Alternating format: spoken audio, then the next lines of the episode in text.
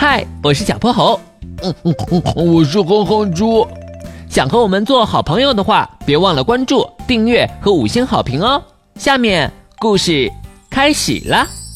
小泼猴妙趣百科电台，帮写检讨的神奇水笔。啊，好困啊！哼猪，你干嘛呢？嘘，我在吃新买的玉米片呢。你小声点，别让老师听见了。你这么困，昨晚一定又在看漫画书吧？嘿嘿嘿。呃，新的一集太太太太精彩了，我昨天晚上没忍住就看完了。今天早上差点起不来床呢，我现在还觉得晕晕乎乎的，看黑板都好像发绿光呢。我也觉得黑板怎么这么绿呀？绿油油的，应该叫绿板嘛？叫什么黑板呀？因为最早的黑板是将黑漆涂在木板上，以保护木板不被侵蚀，而纯黑色容易产生反光现象，导致眼睛疲劳，所以渐渐用更柔和的深绿色代替了黑色。毕竟绿色处于人眼可视光线的中间位置，能够大大减轻眼睛的负担。哦，原来是这样啊！哦，原来是这样啊！不对，谁在说话？小泼猴哼住，一个上课打瞌睡，一个上课吃零食。明天早上带着检讨书来见我。猫咪老师愤怒地批评了两人，小泼猴尴尬地耷拉下了头顶的小卷毛。一转头，哼哼猪又塞了一大把玉米片在嘴里。反正都要写检讨了，我得多吃点儿。不行，我最最最讨厌写检讨了，得想个办法。不就是不想写检讨吗？这有什么难的？玄教授一定有办法。玄教授正在实验室里做研究，他戴着厚厚的镜片，头发乱糟糟的，看起来又迷糊又邋遢。难怪他总说这儿是他的老糊涂实验室呢。咕噜咕噜，小泼猴，只要你少闯祸，就不用写检讨了。玄教授，你你的脸上长花纹了。呃，笨蛋哼猪，这是玄教授给自己画的大花脸。糊涂的玄教授竟然拿反了水笔，他的脸上爬满了漆黑的线条。哎呦，不过。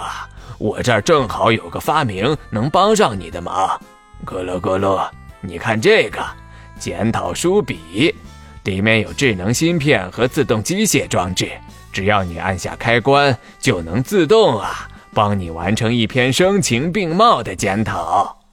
不过我记得这笔，哎，我要说什么来着？老糊涂玄教授又犯迷糊了。不过，玄教授，你为什么会发明一支写检讨书的笔呀？这个啊，让我想想，让我想想。玄教授，我们先走了。刷刷刷，检讨书笔勤奋地工作着。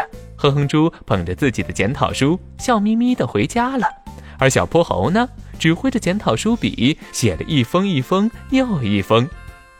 唉，要是早有这支笔就好了。猫咪老师最爱让人写检讨了，迟到要写，忘记打扫卫生要写，上课说话要写。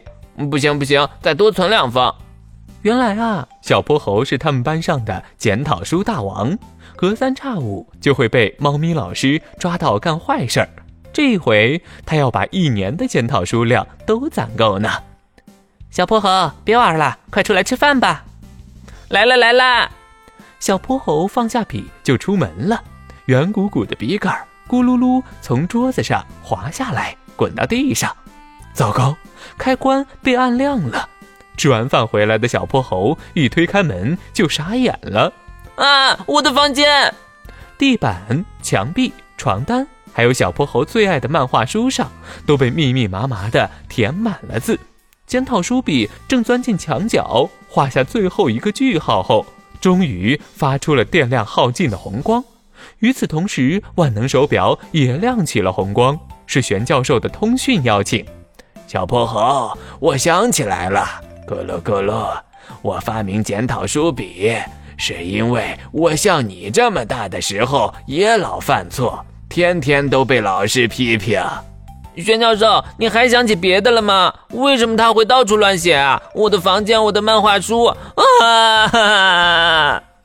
哦，对呀，咕噜咕噜，一定要记得把它放好。只要打开开关啊，它在任何地方都能写上字。啊！我再也不敢偷懒了。今天的故事讲完啦，记得关注、订阅、五星好评哦。